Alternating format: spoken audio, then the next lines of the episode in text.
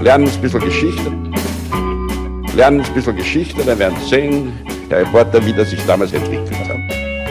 Wie das sich damals entwickelt hat. Hallo und herzlich willkommen bei Geschichten aus der Geschichte. Mein Name ist Daniel. Und mein Name ist Richard. Ja, und wir sind zwei Historiker, die sich Woche für Woche eine Geschichte aus der Geschichte erzählen, immer abwechselnd und immer so, dass der eine nie weiß, was der andere ihm erzählen wird. Genau so ist es. Und Richard, wir sind angekommen bei Folge 389. Mhm. Folge 389. Weißt du noch, worum es letzte Woche ging? Ähm, ja, natürlich. Du hast eine Geschichte erzählt über die Entstehung des Wachsfigurenkabinetts von Madame Tussaud.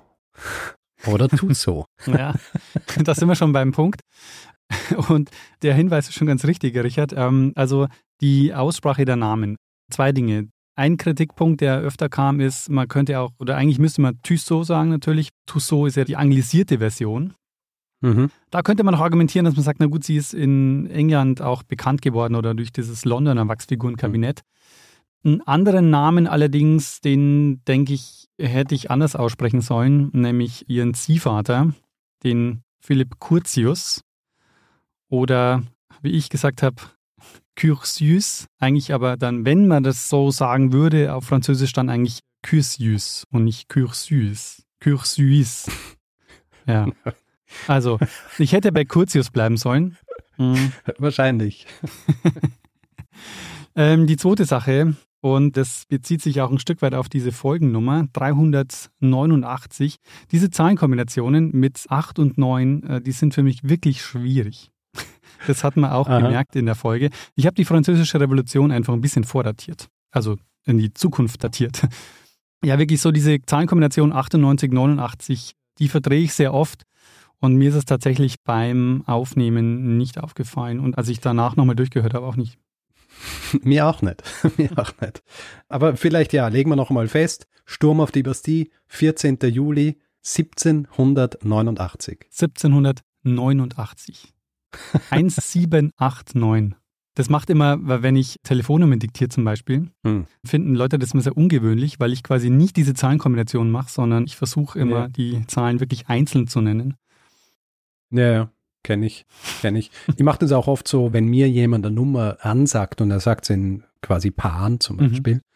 dann sage ich es danach noch einmal einfach Ziffer für Ziffer, um sicher zu gehen, dass ich es auch richtig aufschreibe. Ja.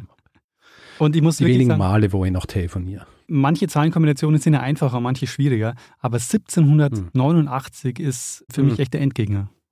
Ich kenne das von anderen Folgen, die ich habe. Bei mir ist es vor allem das 17. Jahrhundert, also alles, was so mit 1696, 1669. Oh, ja.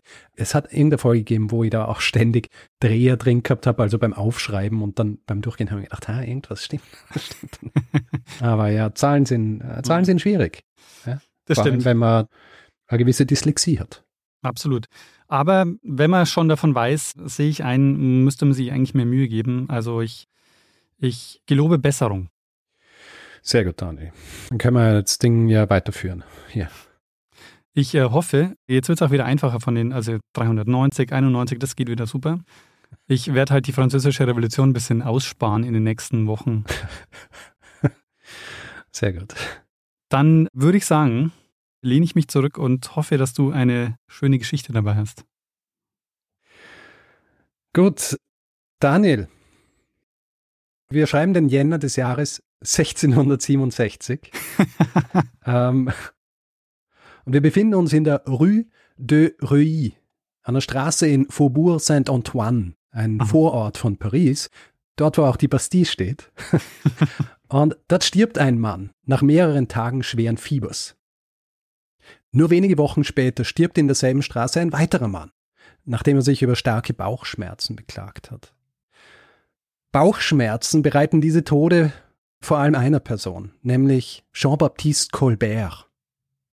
Jean-Baptiste Colbert ist zu jenem Zeitpunkt seit fünf Jahren Finanzminister, und zwar unter niemand geringerem als Ludwig XIV. Es bereitet ihm deshalb Bauchschmerzen, weil diese beiden Männer für ihn sehr wichtig sind.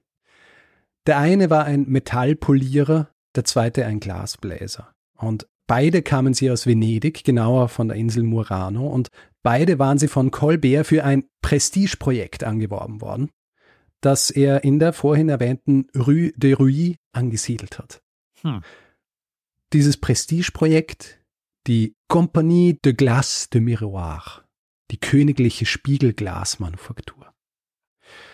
Ziel dieser Manufaktur war nichts Geringeres als das Monopol Venedigs auf Spiegel, und zwar Glasspiegel zu brechen. Aber wie so oft gestaltet sich das weit komplizierter als gedacht. Daniel, wir werden in dieser Folge im Speziellen über diese Manufaktur sprechen, die in weiterer Folge als die Compagnie de Saint-Gobain in die Geschichte eingehen wird. Mhm. Im Allgemeinen werden wir aber auch über die Entstehung und teilweise auch über die kulturelle Bedeutung von Spiegeln an sich sprechen. Fantastisch, also sehr, sehr schönes Thema, Richard. Und werden wir auch klären, ob es Glück oder Pech bringt, wenn die kaputt gehen? Wir werden äh, kurz drüber sprechen. Sehr gut. Also ich habe ja von dem, was du jetzt erzählt hast, noch nie was gehört. Also ich kannte den Namen Colbert und ich kannte auch mhm. Murano Glas, aber das ist es dann auch schon. Sehr gut. Gute Voraussetzung. Ein Grundinteresse ist also wahrscheinlich da. Wann genau zum ersten Mal künstliche Spiegel hergestellt worden sind, ist, wie so oft bei solchen Dingen, unmöglich zu sagen. Bevor solche künstlichen Spiegel existiert haben, haben die Leute, wenn sie ihre eigene Reflexion sehen wollten, haben sie zum Beispiel in Schüsseln schauen müssen, die mit Wasser gefüllt waren. Oder in ruhige Wasseroberflächen. Kennen wir zum Beispiel von der Geschichte des Narziss. Genau, ja. Der sich in sein eigenes Spiegelbild verliebt. Das ist mühsam. Und darum ist es nicht verwunderlich, dass die ersten Gegenstände, die als Spiegel bezeichnet werden können, schon auf ungefähr 6200 vor der Zeitenwende datiert werden können. Sind polierte Steine, die in Çatalhöyük in der Türkei gefunden wurden. Und diese Spiegel, die wurden aus Obsidian gefertigt. Obsidian, erinnerst du dich vielleicht, habe ich erwähnt, zum Beispiel in der Folge über Maupirluk. Obsidian ist äh, tiefschwarzes Vulkangestein, das, wenn man es richtig poliert, sich hervorragend als Spiegel eignet. Mhm. Obsidian wird ja auch als vulkanisches Glas bezeichnet, weil es tatsächlich natürlich vorkommendes Glas ist. Aha. Ein weiterer Gegenstand aus einem Gestein, der in der Nähe von El Badari in Ägypten gefunden wurde, der lässt sich ungefähr auf 4500 vor der Zeitenwende datieren. Und es ist eine Selenitplatte. Und um diese Selenitplatte herum sind noch Spuren von Holz gefunden worden, wo dann interpretiert wird, dass es eventuell Teil eines Rahmens war. Selenit ist übrigens ein Mineral, das üblicherweise farblos oder weiß ist. Es gibt heute keine Selenitspiegel mehr, aber wenn du nach Selenit und Spiegel suchst, dann findest du Glasspiegel, um die herum dieses Selenit angebracht ist. Als Verzierung. Mit der Entwicklung neuer Materialien und damit dem Einzug jener Zeiträume, die nach den verwendeten Materialien benannt werden, also Kupfer, Bronze und Eisen, also ab circa 4000 vor der Zeitenwende, werden Spiegel jetzt auch aus Metallen produziert. Mhm. Und ein gewisser Spoiler, für viele Menschen werden diese Metalle dann die einzigen Spiegel sein, die sie über die Jahrhunderte zu Gesicht bekommen werden. Im Iran oder in Ägypten wurden zum Beispiel Kupferspiegel gefunden, die auf ca. 4000 beziehungsweise dann 2900 vor der Zeitenwende datiert werden können. Und der typische ägyptische Spiegel zum Beispiel, der war grundsätzlich flach. Ja, es gab auch ein paar wenige, die waren konvex oder konkav. Und weil wir später noch ein bisschen was über konvexe und konkave Spiegel hören werden, erkläre ich einfach nur kurz nochmal, was das bedeutet. Ich meine, ja, du gut. weißt das wahrscheinlich, ja, genau, nur ich, ja, genau. Vollständigkeit halber. Erklärst du mal lieber. Weil genau, ich habe oft ja. Schwierigkeiten, die beiden zu unterscheiden. ich muss mal irgendwann nochmal eine Eselsbrücke äh, machen dafür. Auf jeden Fall. Ich dachte, du hättest jetzt eine dabei, eine Eselsbrücke. Na, ich habe mir keine überlegt. äh, können wir ja dann schauen, ob es irgendwas Sinnvolles gibt, nachdem ich es jetzt hier noch einmal erklärt habe. Also ein konvexer Spiegel ist ein Spiegel, der nach außen gewölbt ist. Und dabei wird das reflektierte Licht auseinandergedehnt. Also konvexe Spiegel haben eine positive Brennweite. Das heißt, sie sammeln das Licht und fokussieren es an einem Punkt. Wenn du in einen konvexen Spiegel schaust, dann siehst du ein verkleinertes, aufrecht stehendes Bild. Ja? Ein konkaver Spiegel hingegen ist ein Spiegel, der nach innen gewölbt ist, wodurch das reflektierte Licht zusammengezogen wird. Konkave Spiegel haben deswegen eine negative Brennweite, das heißt, sie zerstreuen das Licht und erzeugen divergente Strahlen. Mhm. Wenn du in einen konkaven Spiegel schaust, siehst du ein aufrecht stehendes, vergrößertes Bild. Mhm. Ist da jetzt irgendeine Eselsbrücke Oh ja. K, Ja. K wie kleiner ist eigentlich größer. Also konkav zeigt ein größeres Bild, obwohl K eigentlich für kleiner steht. Was? Also konkav steht für Ja. größer und Ja. das K ist ja eigentlich kleiner, aber man muss einfach das Gegenteil davon denken und dann ist es größer. Also kann man sich merken, konkav nicht kleiner, sondern größer. Die wahrscheinlich komplizierteste Eselsbrücke, die man sich überlegen kann dafür. Aber vielleicht braucht es das. Ja. Aber wieder zurück zum typischen ägyptischen Spiegel der Zeit. Die waren auf beiden Seiten poliert. Sie waren ein bisschen elliptisch. Und sie haben so einen scharfen Metallzapfen am Ende gehabt, der dann in einen Griff aus Holz oder Stein oder Elfenbein oder Horn, Metall oder auch Ton gepasst hat. Mhm. Diese Oberflächen wurden dann durch Stoff oder Tierhaut geschützt. Im Grab von Tutanchamun wurde zum Beispiel ein Spiegel in einer extra dafür gefertigten Holzkiste gefunden. Der war noch mit Goldblech versehen und eingelegt mit farbigem Glas und Quarz. Und weil ich jetzt Glas gesagt habe, wir werden nachher nochmal speziell darüber sprechen, wann Glas zum ersten Mal für Spiegel verwendet worden ist und uns dann auch anschauen, wie Glas überhaupt produziert wird. Neben Spiegeln aus dem sehr antiken Ägypten wurden sie aber im Grunde auch auf der ganzen Welt produziert. Wir wissen über die Sumerer, die ja die Keilschrift erfunden haben, dass schon deren Vorfahren, die Ubaiden, Spiegel verwendet haben. Mhm. Also wir wissen es von der Ubaid-Kultur selbst nicht, weil die keine schriftlichen Aufzeichnungen hinterlassen haben. Aber über die Texte der Sumerer wissen wir, dass da auch schon Spiegel aus Kupfer und Bronze produziert wurden. In Indien, Kasachstan und China wurden ebenfalls einige Zeit später Spiegel produziert und im antiken Rom und äh, in Griechenland gab es natürlich auch Spiegel. Die Funktionen dieser Spiegel variierten aber ziemlich. Also die Archäologie schreibt zum Beispiel den Ubaiden die Verwendung von Spiegeln als religiöse Objekte zu. Und weil ich ja vorhin auch das Grab von Tutanchamun erwähnt habe, Spiegel wurden auch in der Ubaid-Kultur Gräbern beigelegt. Also etwas, das auch bei anderen Kulturen gemacht worden ist und grundsätzlich wohl dazu gedacht war, den Toten den Weg in die nächste Welt zu weisen. Es waren wahrscheinlich auch so eher, sagen wir mal, teure Grabbeigaben. Oh ja.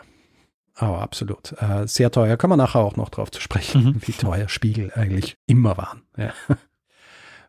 Was wir von den Ubaiden vielleicht, von den Griechen zum Beispiel sicher wissen, ist, dass sie sich auch der optischen Eigenschaften des Spiegels bewusst waren. Also so sollen zum Beispiel die Ubaiden Spiegel schon verwendet haben, um Licht zu bündeln. In Mhm. erster Linie für religiöse Zeremonien.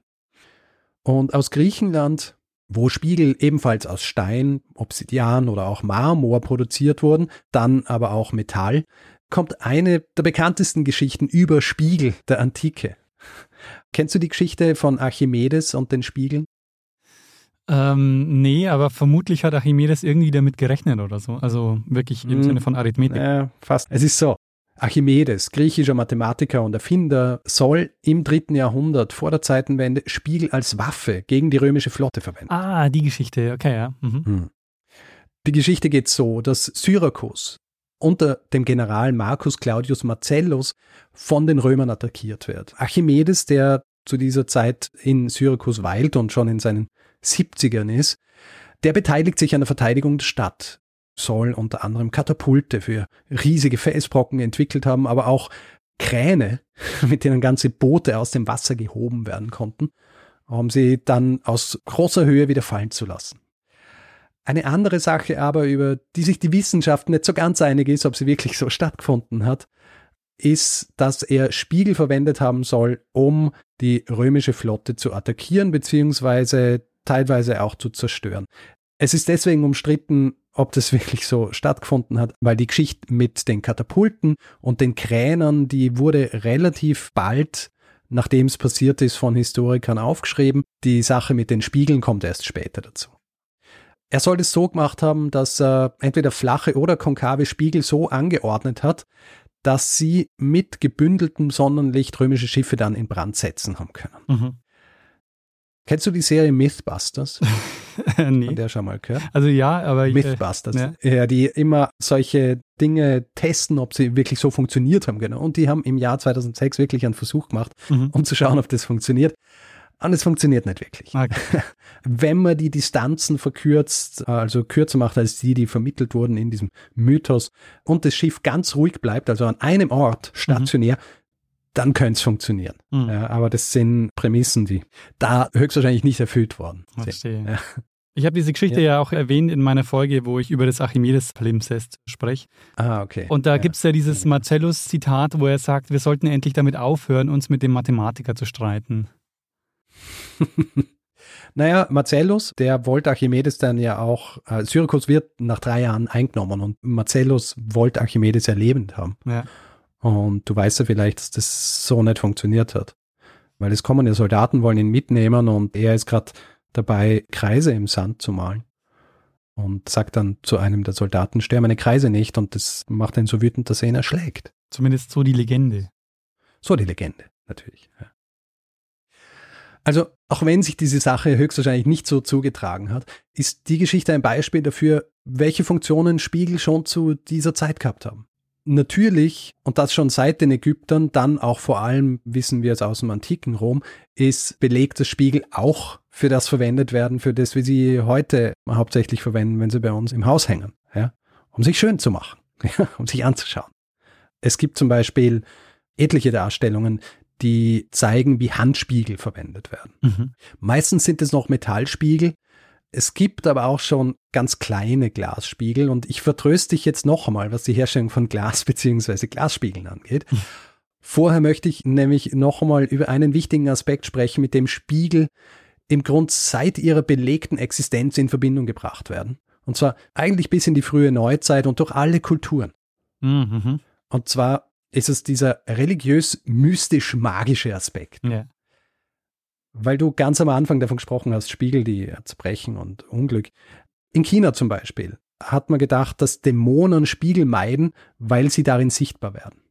Die Azteken haben spiegelähnliche Oberflächen benutzt, um böse Geister abzuwehren. Also zum Beispiel eine Schale mit Wasser mit einem Messer drin am Eingang der Häuser aufstellen und dann, wenn ein Geist kommt und ins Wasser schaut, dann wird er von diesem Messer durchbohrt. Ja.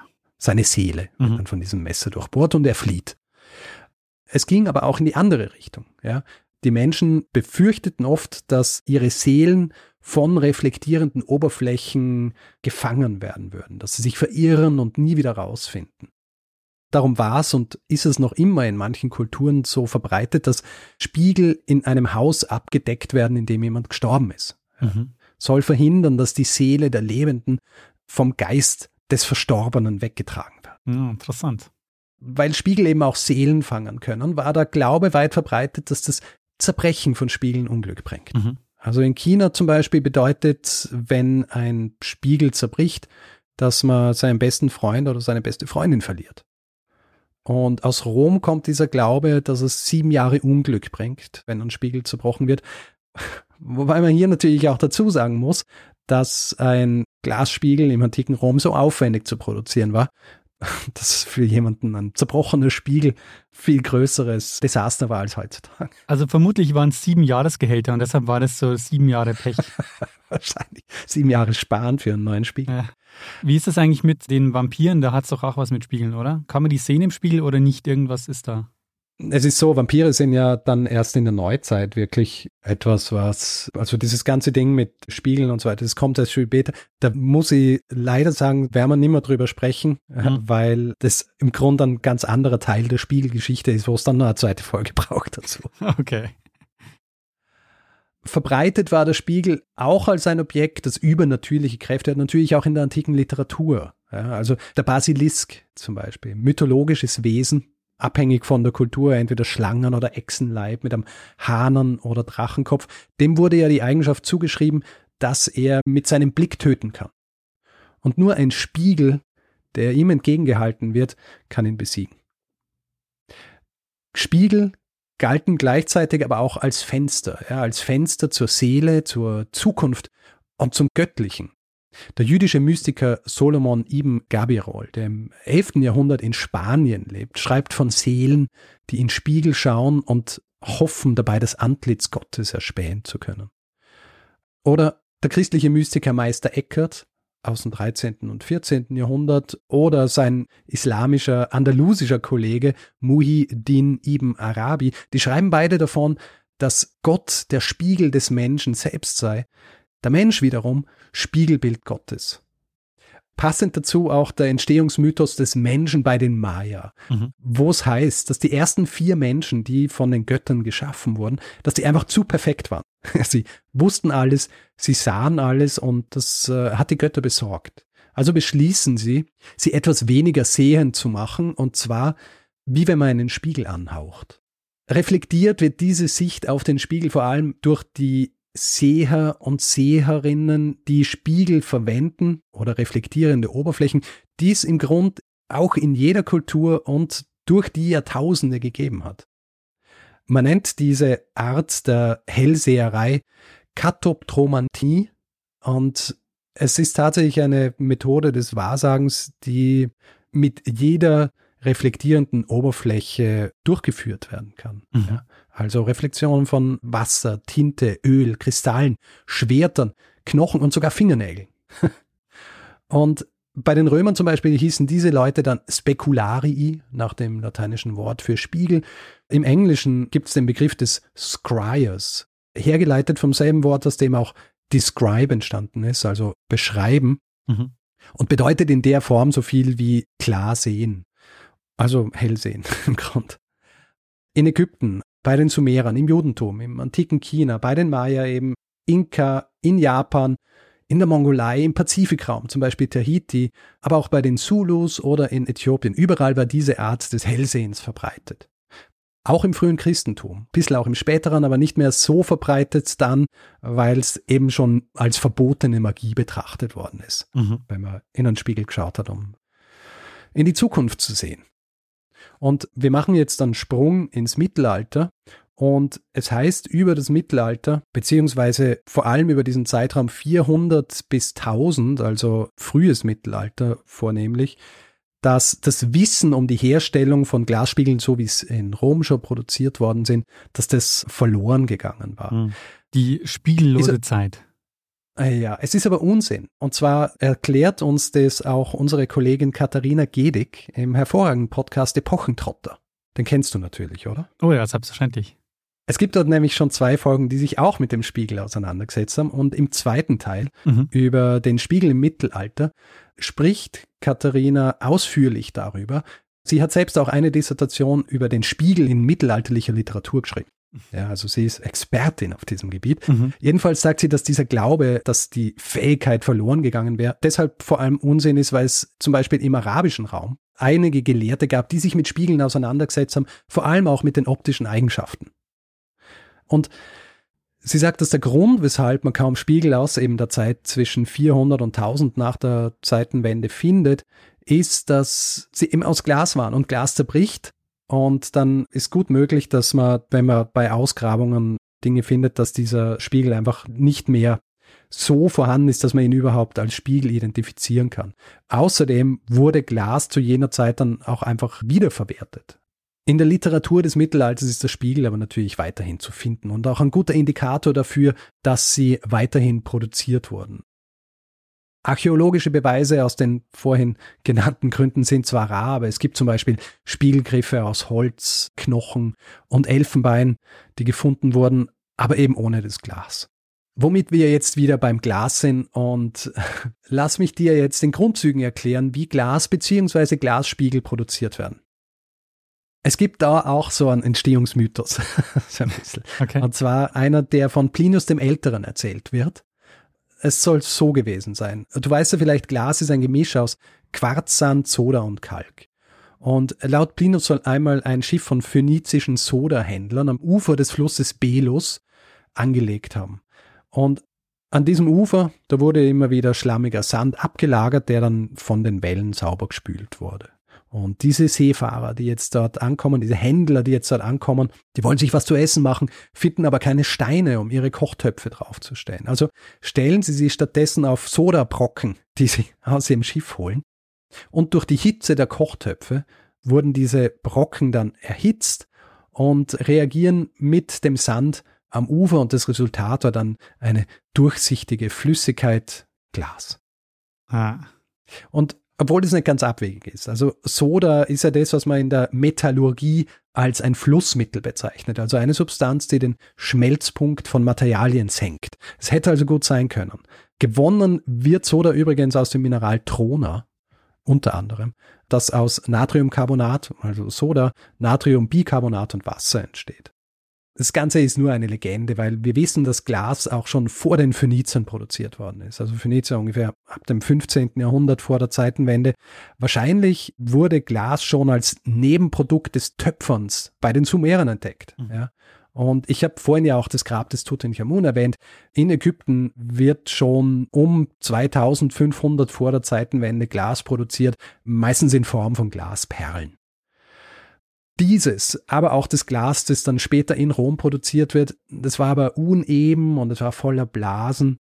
Und gute Spiegel, die werden im Mittelalter zuerst einmal vornehmlich in Städten wie Bagdad oder anderen islamischen Zentren produziert, also zum Beispiel auch in Spanien, aber auch weiter nördlich in Europa, also im französischen Lorraine, aber auch in Bayern, in der Nähe von Nürnberg, Gegenden, die sehr waldreich waren, hat es für die Produktion von Glas gebraucht. Dieses Glas ist zwar dick, aber von guter Qualität und wird auch als Holzasche und Waldglas bezeichnet. Mhm. Holz in erster Linie, weil Holzasche als Flussmittel verwendet wird. Also dieses Mittel, das den Schmelzpunkt runtersetzt. Mhm.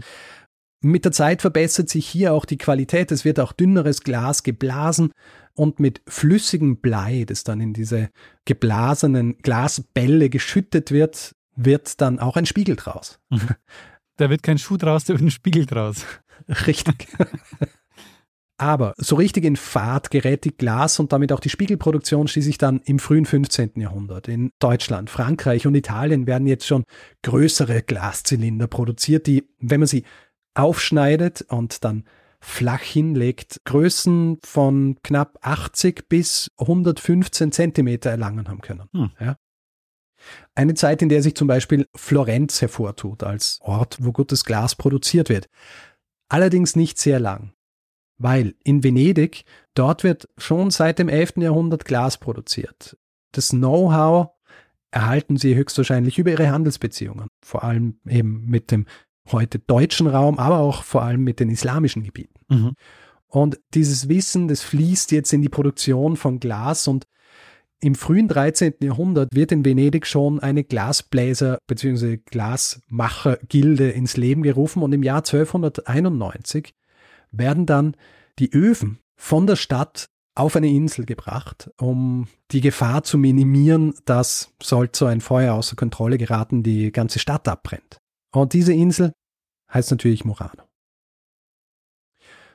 Dieses heute ja auch noch weltberühmte Glas war höchstwahrscheinlich von hervorragender Qualität. Äh, ums Jahr 1415 entwickelt zum Beispiel ein Glasbläser namens Angelo Berroviero ein Glas, das so klar ist, dass er es als Cristallo bezeichnet. Mhm. Hier wird als Schlussmittel die Asche von Seepflanzen verwendet, die reich an Kaliumoxid und Magnesium war und wahrscheinlich der Grund, dass das Glas so klar war in den nächsten Jahrhunderten werden in Murano also die beliebtesten und auch die teuersten Spiegel Europas produziert und dann verkauft. Ob sie wirklich die besten waren, ja, also ob das wirklich aus Venedig kam, diese Expertise, ist nicht ganz geklärt. Es gibt zum Beispiel die Glashistorikerin Ingeborg Krüger, die ist der Meinung, dass diese Vorherrschaft Muranos ein bisschen ein Mythos sei. Ja, sie weist zum Beispiel darauf hin, dass noch im 14. Jahrhundert deutsche Glasbläsermeister nach Venedig geholt wurden, um dort bei der Herstellung von Spiegeln zu helfen. Also das heißt, es ist ein Marketing-Gag der späteren Jahrhunderte. Äh, es ist, so würde ich es nicht sagen. Also tatsächlich produzieren sie ja auch viel gutes Glas mhm. und gute Spiegel. Sie das aber nicht von woanders haben, zum Beispiel eben von diesen Glasbläsermeistern und sie nicht schon im 11. Jahrhundert so gut waren, kann man nicht genau sagen. Mhm, okay. Was man allerdings weiß, Anfang des 17. Jahrhunderts hat Venedig bzw. Venedig mit Murano mehr oder weniger ein Monopol auf diese hervorragenden Glasspiegel. Mhm. Und ich habe ja gesagt, eventuell haben sie im 14. Jahrhundert noch deutsche Glasbläsermeister nach Venedig geholt. Anfang des 17. Jahrhunderts ist es jetzt umgekehrt. Unter Ludwig XIV. bzw. seinem Finanzminister Colbert. Richard, Das war jetzt, glaube ich, die längste Einleitung, die eine Folge jemals hatte, oder? Ich betrachte es nicht als Einleitung. ich betrachte es als ein vom Großen ins Kleine Geschichte. es war kein Exkurs. Es war kein Exkurs. Jedenfalls, 17. Jahrhundert und Finanzminister Colbert will jetzt eine eigene Spiegelmanufaktur eröffnen. Es ist ja so, Spiegel sind sehr, sehr teuer, erfreuen sich daher vor allem bei der Aristokratie und bei Königinnen und Königen großer Beliebtheit. Die Zeiten sind jetzt auch vorbei, dass man sich nur einen kleinen Taschenspiegel oder einen Handspiegel leistet, sondern man leistet sich jetzt auch riesige Spiegel, in denen man den gesamten Körper sehen kann. Mhm. Was zu jener Zeit auch nur der Aristokratie und den Königen und Königinnen vorbehalten war. Mhm. Ganze Zimmer oder Säle werden jetzt auch mit Spiegeln ausgekleidet. Die sogenannten Cabinet de Miroir, die waren zu jener Zeit, also Mitte des 17. Jahrhunderts, das war ein richtiger Craze. Ja. Mhm. Zum Beispiel im Jahr 1651 veranstaltet der Erzbischof von Sens ein Fest und der Saal, in dem dieses Fest stattfindet, ist mit 50 venezianischen Spiegeln versehen. Mhm. Oder das Cabinet de Miroir der Herzogin von Lavalière weist auch noch immer stolze 14 Spiegel auf. Mhm. Du erinnerst dich vielleicht an Nicolas Fouquet. Nicolas Fouquet ist der ehemalige Finanzminister unter Ludwig XIV. und dessen Inventar enthielt auch eine beeindruckende Sammlung an Spiegeln mit Rahmen aus Gold, Silber, Elfenbein oder sogar Schildkrötenpanzer. Nicolas Fouquet übrigens, ja, falls du dich nicht erinnerst, der kommt in einer Folge vor, die ich gemacht habe, über seinen Palast, wenn man so will, den er sich bauen lässt, inklusive Park. Ah, die und, Sachen. Äh, der gefährliche Garten. Sein, richtig, der gefährliche Garten. Es ist Folge 173, der gefährliche Garten von Vaux-le-Vicomte. Jedenfalls, diese Spiegel waren teuer. Sie waren sehr teuer. Also es gibt Aufzeichnungen über die Schätzung eines venezianischen Spiegels Anfang des 16. Jahrhunderts, wird auf ungefähr 8000 Livre geschätzt. Im Vergleich dazu, mhm. zum selben Zeitpunkt wird ein Gemälde Raphaels, also des Renaissance-Künstlers, geschätzt, wird auf nur ungefähr 3000 Livre geschätzt. Ui. Also so ein Spiegel war beinahe dreimal so teuer wie ein Gemälde eines Renaissance-Künstlers. Wenn man heute sagt Spiegelsaal, dann meint man den in Versailles, oder? Ja, können wir nachher noch okay. drauf, auf den Spiegelsaal. Jedenfalls, diese Spiegel waren wahnsinnig teuer. Und was macht man, wenn was teuer ist? Man aber gern viel davon hat, vor allem in Frankreich. Ah, dann versucht man sie am besten selber herzustellen. Genau. Sie wollen sie jetzt also selbst produzieren, nur woher kommt das Know-how? Und damit beginnt eine jahrelange Geschichte einer frühneuzeitlichen Industriespionage. Mhm. Es ist ja so, es gab auch kleinere Glasproduzenten in Frankreich, die teilweise auch gutes Glas produziert haben, nur nicht in diesen Mengen und in diesen Größen, die benötigt wurden. Die waren anfangs auch vom Staat subventioniert worden. Im Jahr 1662 reicht es aber dem Finanzminister Colbert und er gründet die Manufacture Royale de Glace und er gibt das Management dafür in die Hände eines Financiers namens Nicolas Dunoyer. Und sein Plan ist es, er will venezianische Meister nach Frankreich holen, die dann mit französischen Arbeitern dort arbeiten, die dann auch im Laufe dieser Arbeit das Know-how der venezianischen Meister vermittelt kriegen. Mhm. Und Dunoyer der siedelt jetzt dieses Unternehmen nahe der Abtei von Saint-Antoine eben in der Rue de Reuilly an. Die Fachleute aus Venedig, die gibt's noch nicht, die müssen zuerst besorgt werden. Und da steht Colbert jetzt allerdings vor einem großen Problem. Ich habe ja vorhin erwähnt, Murano wurde in erster Linie deshalb ausgewählt, weil die Öfen dort keine Gefahr für die Stadt darstellen haben können. Mhm. Es gibt aber auch noch einen weiteren Grund. Venedig war sich natürlich der Tatsache bewusst, dass sie hier ein sehr wertvolles Gut in Form dieser Meister haben, die das Glas produzieren. Und sie wollten keinen Braindrain ihrer Fachleute haben. Ja. Deswegen war es denen, die auf der Insel gearbeitet haben, vor allem den Meistern, nicht einmal erlaubt, mit Ausländern zu sprechen, geschweige denn, das Land zu verlassen. Mhm. Ja. Wer das trotzdem tat, wer zum Beispiel auswanderte, wurde als Verräter gegen das Heimatland verurteilt. Nicht selten wurden dabei dann auch die zurückgelassene Familie oder Angehörige als so eine Art Geisel gehalten. Ja.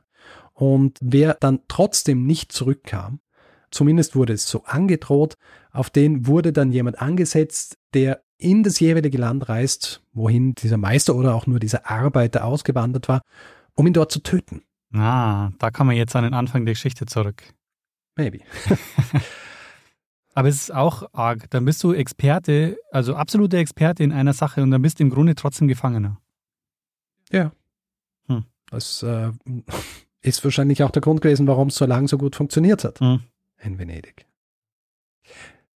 Ich meine, diese Experten, denen wurden nicht nur Dinge angedroht, die passieren würden, wenn sie das Land verlassen, sie wurden auch besser behandelt als der Rest der Bevölkerung. Ja, also sie erhalten zum Beispiel Steuererleichterungen und es ist ihnen auch erlaubt, in aristokratische Familien einzuheiraten.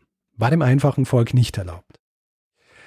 Für Colbert war es also schwer, an die richtigen Fachleute zu kommen. Er legt diese Aufgabe also vertrauensvoll in die Hände eines gewissen Pierre de Boncy, der Botschafter Frankreichs in Venedig war zu jener Zeit.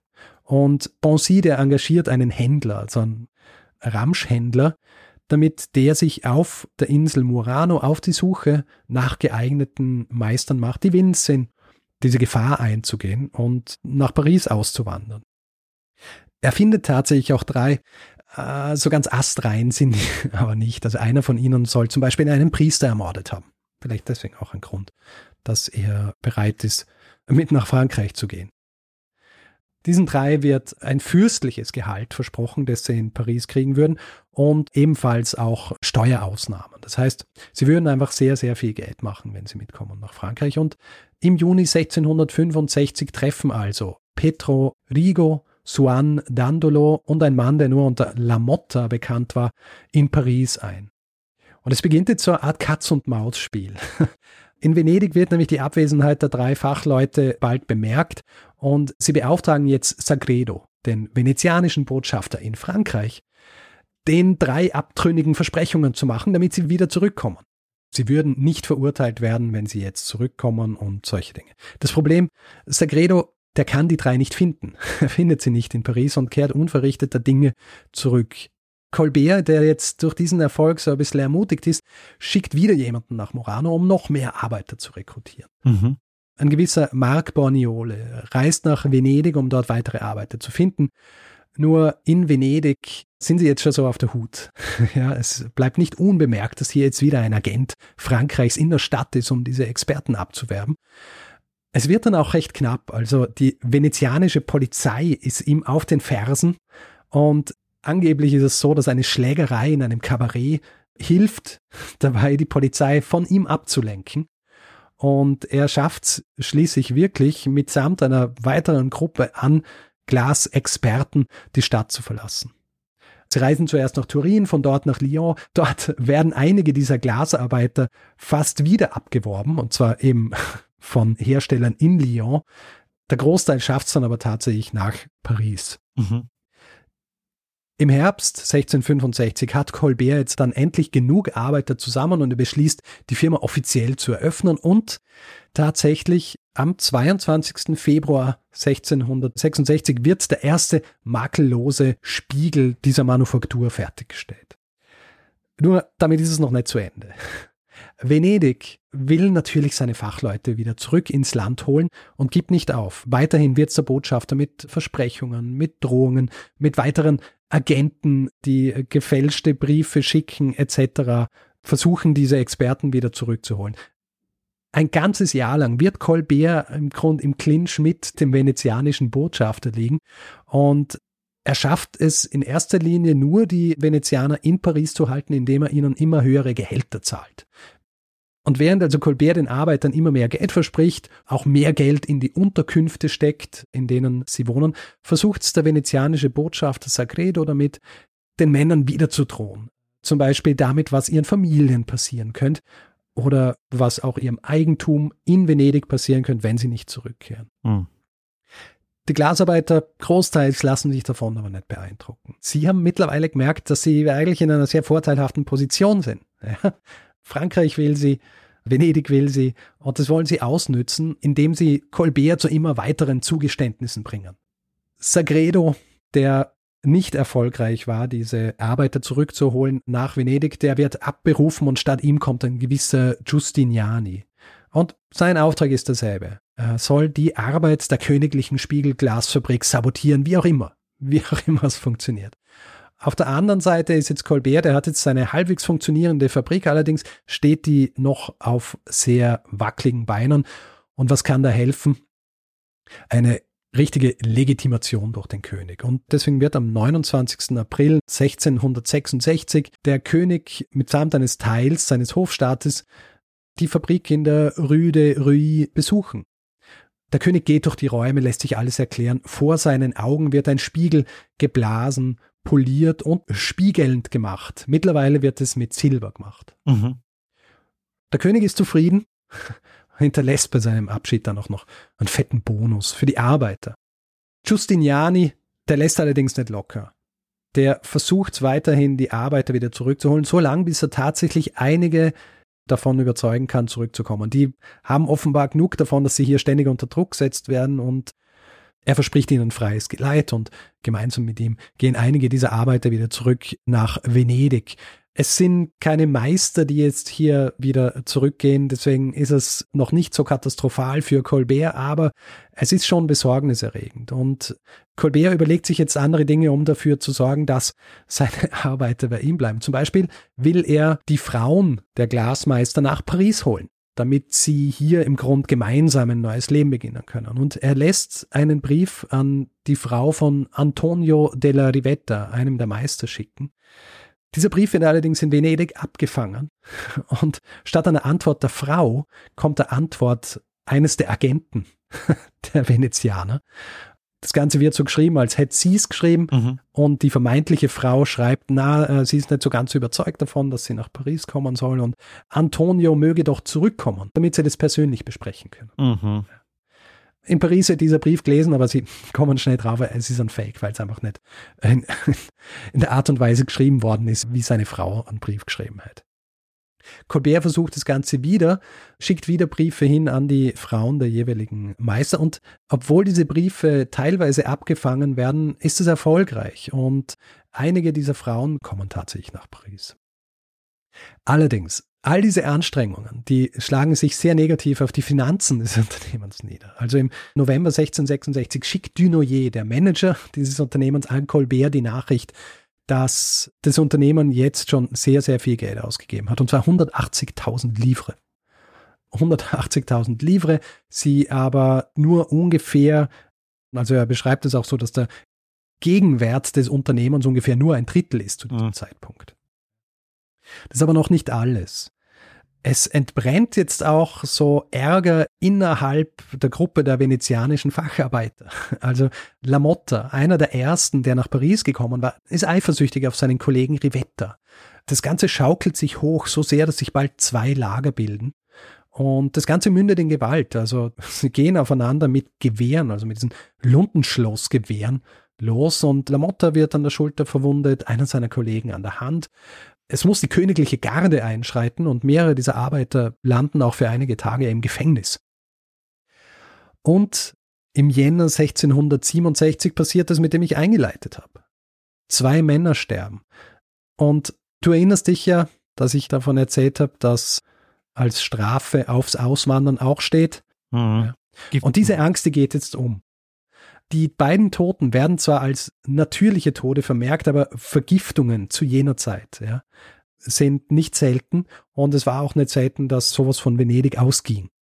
Das heißt, diese beiden Tode, die lösen jetzt große Unruhe innerhalb der venezianischen Arbeiter aus. Und diese Angst, diese Unsicherheit, die trägt schließlich Früchte. Giustiniani, der Botschafter Venedigs, verhilft schließlich den drei Meistern Larivetta, Babini und Crivano zurück nach Venedig zu gehen. Sie erhalten dort Amnestie, kehren wieder zurück auf die Insel, um dort, als wäre nichts gewesen, weiterzuarbeiten. Die Arbeit in der Fabrik, die muss jetzt ohne diese Meister weitergeführt werden. Interessanterweise viele der französischen Arbeiter verlassen die Fabrik auch, weil ihnen das Ganze einfach zu viel war. Ja. Und obwohl es jetzt so klingt, als wäre es eigentlich das Ende der Fabrik, ist es tatsächlich nicht. Das Know-how, das nämlich gesammelt wurde in der Zeit, in der die Venezianer dort waren und auch die Tatsache, dass jetzt neue Experten nicht nur aus Venedig zur Fabrik geholt werden, mhm. Das reicht aus, dass im Jahr 1670 die Kompanie tatsächlich so weit ist, dass sie regelmäßig absolut makellose Spiegel produziert. Es ist übrigens auch dasselbe Jahr, in dem die drei vorhin erwähnten Meister anfragen, ob sie wieder zurück nach Paris kommen können. Was ist denn jetzt schon wieder los? Naja, es ist so, sie hatten zwar keine Repressalien von den Autoritäten zu befürchten, allerdings ihre Kollegen auf der Insel, die behandeln sie schlecht, mhm. weil sie quasi die Insel verlassen haben und machen ihnen das Leben schwer. Als Colbert über den französischen Botschafter die Mitteilung erhält, dass diese Männer zurückkehren wollen, antwortete er folgendes, Sie haben uns in der Fabrik so viel Ärger gemacht und waren so voller Böswilligkeit, dass ich es nicht für vorteilhaft halte, Sie ein zweites Mal aufzunehmen. Tja, Sie dürfen nicht zurückkehren. Hm. Für die Glasprofis aus Murano ist damit also das französische Abenteuer für immer gestorben. Für die Compagnie de Glace Miroir allerdings beginnt jetzt ihr langes und erfolgreiches Leben. Voltaire wird schreiben, wir fingen an, Glasscheiben herzustellen, die so schön waren wie die von Venedig, die sie zuvor in ganz Europa geliefert hatten, und bald stellten wir welche her, deren Größe und Schönheit anderswo nie nachgeahmt wurden. Und so sind sie also diejenigen, die die Spiegel für den wohl berühmtesten Spiegelsaal der Welt produzieren. Du hast ihn vorhin schon angesprochen. Ah, den Spiegelsaal in Versailles. In Versailles ja. Designt unter anderem ist dieser Saal von Charles Lebrun, den du vielleicht auch aus meiner Folge über Vaux Vicomte noch mhm. kennst, weil der war auch zuständig für die gesamte Innenausstattung von Vaux Vicomte und auch von Versailles. Mhm. Als der Spiegelsaal im Jahr 1682 eröffnet wird, gilt er natürlich sofort als ein Wunderwerk. Und die Kompanie, die erhält dann schließlich im Jahr 1688 ein Monopol auf die Fabrikation von Glas und wird dann im Jahr 1692 auch umgesiedelt. Und zwar an jenen Ort, nach dem sie heute noch bekannt ist. Saint-Gobain. Dort wird dann auch in den folgenden Jahrzehnten Glas in solchen Mengen und in solcher Qualität produziert, dass schließlich damit auch das Monopol Venedigs gebrochen wird. Was eine Massenproduktion von Spiegeln allerdings für einen Einfluss auf die Gesellschaft der Neuzeit und schließlich auch die Moderne hat, das ist genug Stoff für eine ganz eigene Folge. okay. Und damit, lieber Daniel, ja. bin ich durch mit meiner kurzen Geschichte des Spiegels und der Entstehung der Compagnie de Glace Miroir, die gegründet worden war, um ein venezianisches Glas- und Spiegelmonopol zu brechen und die heute eines der ältesten Unternehmen der Welt ist. Hm. Und zwar als die Compagnie de Saint-Gobain. Sehr spannend. Mein erster Gedanke war ja, wahrscheinlich sind sie, nachdem sie die Spiegel für den Spiegelsaal gemacht haben, sind sie pleite gegangen, weil, also der Auftraggeber war ja dann der König hm. und wer weiß, wie viel der gezahlt hat. Du hast nicht Unrecht. Es ist tatsächlich so, dass die Kompanie hat immer wieder finanzielle Schwierigkeiten gehabt, wird im Laufe ihrer Existenz auch etliche Male umgegründet. Und wie du es ansprichst, es war tatsächlich ein großes finanzielles Problem, dass die Produktion eigentlich auf Pump gemacht worden ist. Ja, also die Spiegel wurden produziert und wurden dann natürlich in Rechnung gestellt, aber es hat viel Kapital gebraucht, um diese Dinge vorher überhaupt produzieren zu können. Mhm. Also ist äh, grundsätzliches Problem der Kompanie der Glace Miroir gewesen. Hm. Ja, und das Problem von allen, die mit den Königen zusammengearbeitet haben, hatten wir jetzt auch schon öfter, weil die halt alles auf Pump gemacht haben. Auch die Kriege, die haben alles auf Pump finanziert. Unter anderem, ja. ja, immer in Frankreich und Kriege und Steuereinnahmen, das ist ja ein mhm. ganz eigenes Thema. Das stimmt. Das, ja, zieht sich im Grund durch, ja. Weil ich meine, Frankreich war nicht unvermögend, mhm. ja, aber eigentlich immer pleite. Mhm. Aber sag mal, kann es sein, dass die Arbeiter, die da gestorben sind, daran gestorben sind, dass sie sich vielleicht mit den Stoffen, mit denen sie dort gearbeitet haben, vergiftet haben. Die haben ja vielleicht auch viel mit Blei und so gearbeitet. Quecksilber. Ähm, es kann gut sein. Glasblasen ist nicht ungefährlich. Also es kann gut sein. Und ja, weil du Quecksilber ansprichst, Quecksilber wurde ja auch eine Zeit lang verwendet zum Verspiegeln von mhm. Glas. Ich bin mir nicht ganz sicher, ob sie das in dieser Fabrik auch so gemacht haben, weil dort eben Silber in erster Linie verwendet worden ist, aber oft sind ja auch Mischungen verwendet worden. Also diese beiden Tode waren höchstwahrscheinlich Zufall, dass sie so nah beieinander lagen, haben aber natürlich schon die Angst geschürt, dass Venedig hier die Hände im Spiel hat mhm. und quasi den letzten Schritt macht in diesen Drohungen gegen jene, die auswandern, um das Know-how, das Geheimnis weiterzugeben. Ja. Aber es ist sehr, sehr spannend, weil wenn ich jetzt so drüber nachdenke, verstehe ich auch oder ich kann auch sehr nachvollziehen, dass das Spiegelbild auch so was Mystisches hat. Weil wenn man sich in eine vergangene Gesellschaft reindenkt, wo das Spiegelbild, das eigene Spiegelbild ja nicht selbstverständlich ist. Also für uns heute ist das eigene Spiegelbild auch, keine Ahnung, wir können jederzeit die Selfie-Kamera anmachen und sehen, hm. können uns irgendwie anschauen. Das ist ja was, was du in der frühneuzeitlichen Gesellschaft und auch in der antiken Gesellschaft nicht hast. Absolut.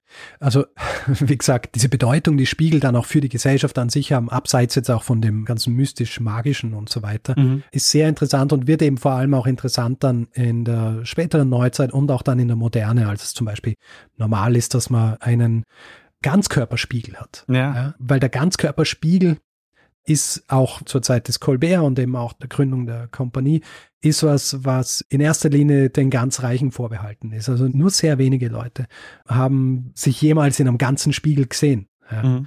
Und auch erst die Massenproduktion von Spiegeln oder eben Produktion von Spiegeln, die nicht ganz so teuer sind, sorgt auch dafür, dass man mehr sieht. Zum Beispiel Leute, die zum Barbier gehen und der dann einen Spiegel hat, wo er ihnen den Nacken zeigt, ja, mhm. dass jemand seinen Nacken sieht. Ja, das ja. gab es einfach nicht. Ja. Ja. Aber wie gesagt, sehr spannende Sache, wie sich das dann entwickelt, nachdem Glasspiegel so allgegenwärtig werden würde ich jetzt ungern noch mehr darüber erzählen, weil das macht dann, glaube ich, wirklich eine sehr gute Fortsetzungsfolge aus. Ja, verstehe. Aber ich kann mir gut vorstellen, was es dann auch für ein Gefühl ist, dann durch den Spiegelsaal zu gehen, wo dann der ganze Saal hm. verspiegelt ist und ja. man wirklich so nur noch mit Spiegeln umgeben ist ist ja auch im Grunde eine ganz eigene Geschichte, was das bedeutet hat, dass du, dass du von allen Seiten gesehen wirst. Mhm. Ja, dass alles sehr hell ist, weil du hast dann natürlich diese ganzen Reflexionen, weil die Spiegel ja so zwischen den Fenstern angeordnet sind und sich das Licht gegen reflektiert und all solche Dinge. Wäre auch was, was sie in diese zweite Folge packen wird, weil es ist wirklich sehr interessant, auch die Art und Weise, wie sich der Hof selber wahrgenommen hat. Mhm. Dieses von Licht durchflutet und transparent, was es tatsächlich ja nicht war, aber was etwas war, was gern so vermittelt worden ist, ja. ja. Also, ja, eigentlich habe ich ja geplant, dass ich das mit reinnehme in die Folge, aber habe dann irgendwann bemerkt, ich habe jetzt schon so viel, ja. es wird sich nicht ausgehen. Deswegen, zweite Folge ja, äh, kommt sicher über spezifischer den kulturellen Einfluss des Spiegels auf die Gesellschaft. Nur kurz vielleicht noch. Mhm. Es gibt eine kurze Geschichte des Spiegels auf Arte, glaube ich. Und dort wird am Schluss auch das angesprochen, was du gesagt hast mit dem Selfie. Das Selfie ist im Grunde die Fortführung dieser Entwicklung des Spiegels. Mhm. Ja. Das Selfie jetzt mehr oder weniger die elektronische Version des Spiegels ist, wo wir uns ständig anschauen können, aber eben auch so zeigen können, wie wir uns eigentlich in einem Spiegel sehen wollen. Ja. Ja, es hat auch so was Disziplinierendes. Also es geht ja auch darum, dass du einerseits ja auch zeigen willst, wie du dich quasi nach außen präsentierst, aber du musst das ja auch ständig kontrollieren. Und das ist äh, sehr spannend. Gibt es HinweisgeberInnen, Richard, die dich darauf hingewiesen haben? Nein. Tatsächlich habe ich mir gedacht, oh, ich würde gern wieder mal eine kleine Geschichte von irgendwas machen. Sehr gut. Und bin in mich gegangen und habe mir gedacht, Spiegel. Und bin dann eben auf diese Industriespionage-Geschichte gestoßen mhm. und habe gedacht, das muss so ein bisschen Zentrum sein, dieser Geschichte, weil das in sich auch noch einmal so eine interessante Geschichte ist. Ich bin ja auch sehr großer Freund von Glas. Also ich habe zum Beispiel ja auch, es ist doch momentan sehr in, so Edelstahl-Trinkflaschen zu nehmen. Mhm. Äh, ich habe so ein doppelwandiges Glas, zum Beispiel auch ja. für Heißgetränke, weil die, finde ich, es sieht einfach fantastisch aus. Und lässt sich auch schöner reinigen, ist auch geschmacksneutraler, finde ich. Insofern ja wirklich ein sehr, sehr, sehr, sehr schönes Material. Aber natürlich auch gefährlicher, wenn es mal zerbricht. Schöne Zusammenfassung mhm. der äh, Qualitäten, aber auch Gefahren von Glas. ja. ja. Es hält auch nicht so warm. Also habe ich das schon gesagt, ja, wahrscheinlich schon. Da gibt es Literatur, ja, ja, eh, doppelbandig. Mhm. Es gibt Literatur. Es gibt eine schöne Spiegelmonographie von Sabine Melchior Bonnet. Sie hat es auf Französisch geschrieben, ich habe es auf Englisch gelesen. Äh, es heißt The Mirror, History aus dem Jahr 2014 die sehr auf vor allem diese Aspekte eingeht, dann auch, die in meiner weiteren Folge machen will. Ein bisschen einfacher zu lesen mhm. als dieses Buch ist ein Buch von Mark Pendergrast. Das heißt Mirror Mirror, A History of the Human Love Affair with Reflection. Mhm. Und weil ich vorhin erwähnt habe, auch die Dissertation von Katharina Gedig, mhm.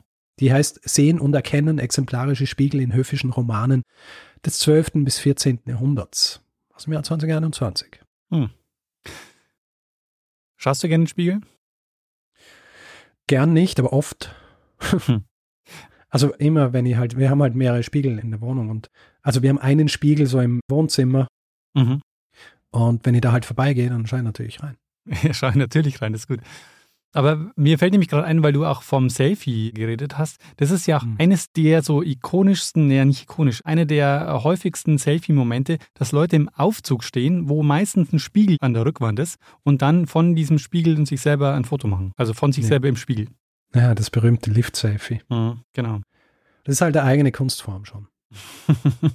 ja, ja, wirklich. Ich glaube, darüber sind sicher schon Abhandlungen geschrieben worden. Wahrscheinlich. Aber das kommt dann in deiner nächsten Folge.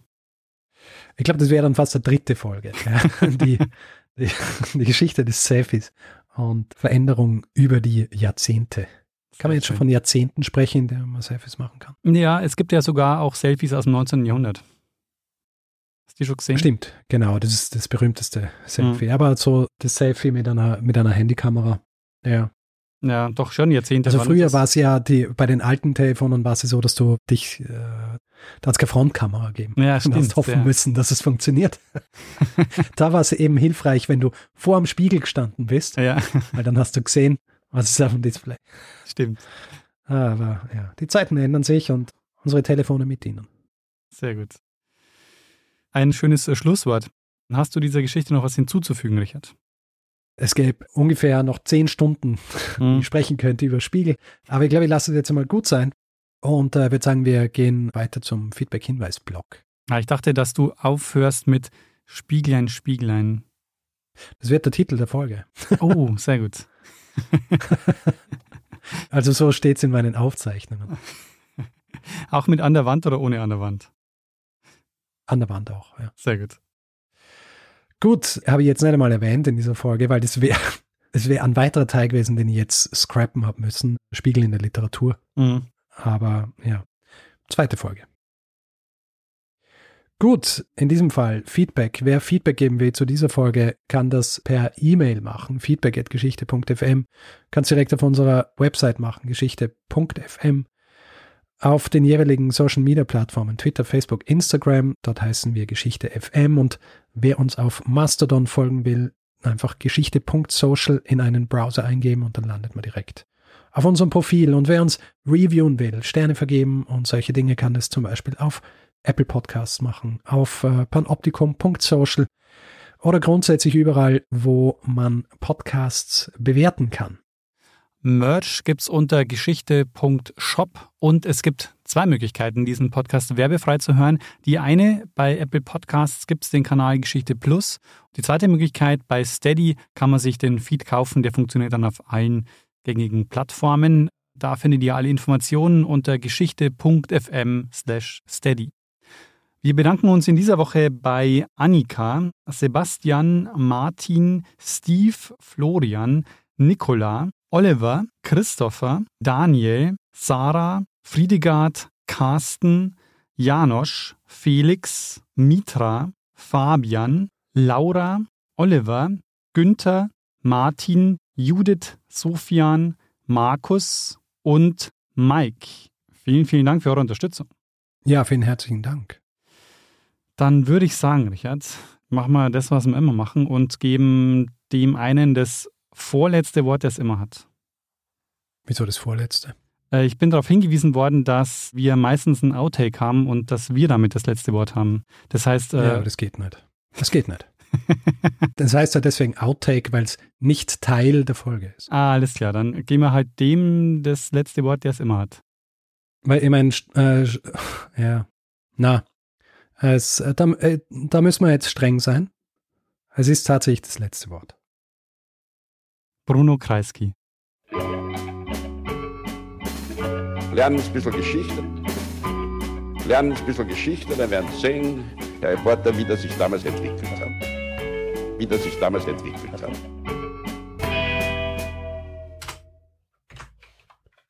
Was habe ich denn hier gemacht? Da, da, da, das wäre das wär schwierig gewesen zu schneiden. Es ist überhaupt nicht voll schwer. Es war der niederländische Finanzminister. Es war nicht Ludwig XIV., das war eigentlich Gustav II. Vasa. Hm.